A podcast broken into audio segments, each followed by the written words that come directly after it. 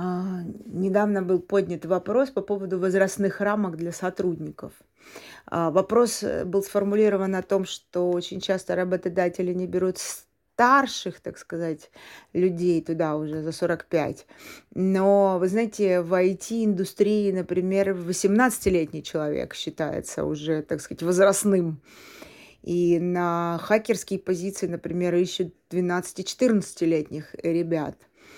И это имеет значение в разных э, структурах, а, в разных областях деятельности, в разных отраслях имеют разные позиции.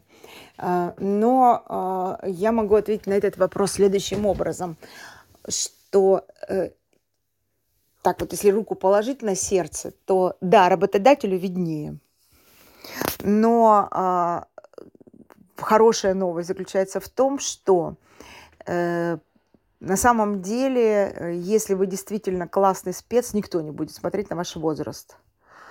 А, и обычно такие вопросы, которые э, задаются, почему меня не, на раб- не берут на работу, они не берут меня, потому что мне больше 45, например, или там 40 лет, э, лет. но э, речь идет о том, что если вообще такой вопрос встает, то это не вопрос вашего возраста никогда.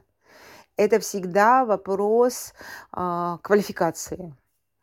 И э, на сегодняшний день, в связи с тем, что мы пережили в нашей стране реиндустриализацию жесткую, и были потеряны целые кластеры специальностей, я знаю, что в некоторых областях сейчас, э, в кавычках, призывают на службу 65-70-летних людей для того, чтобы они помогли э, выстроить заново а, индустриальную мощь э, нашего пространства, нашей страны. Поэтому речь идет о квалификации. И чтобы э, быть востребованным специалистом, важно растить мастерство. Это моя четкая убежденность и очень-очень много подтверждающих примеров. А если говорить о э, специальности, которая здесь, э, так сказать, э, в этом канале, можно сказать, главная, да, больше, чем коучинг, как, как вопросология, то э, по данным э, всемирных э, International Ассоциаций Федераций мы понимаем, что востребованные коучи и психологи – это люди, которые вызывают доверие, а вызывают доверие как раз возрастные люди за редким исключением. И я знаю, что э, западные люди считают, что коучем вообще только после 50 лет можно быть, что для этого достаточно мудрости. И наше пространство как раз, так сказать, создает очень молодых психологов, очень молодых коучей, очень молодых э, тренеров, э, менторов, фасилитаторов.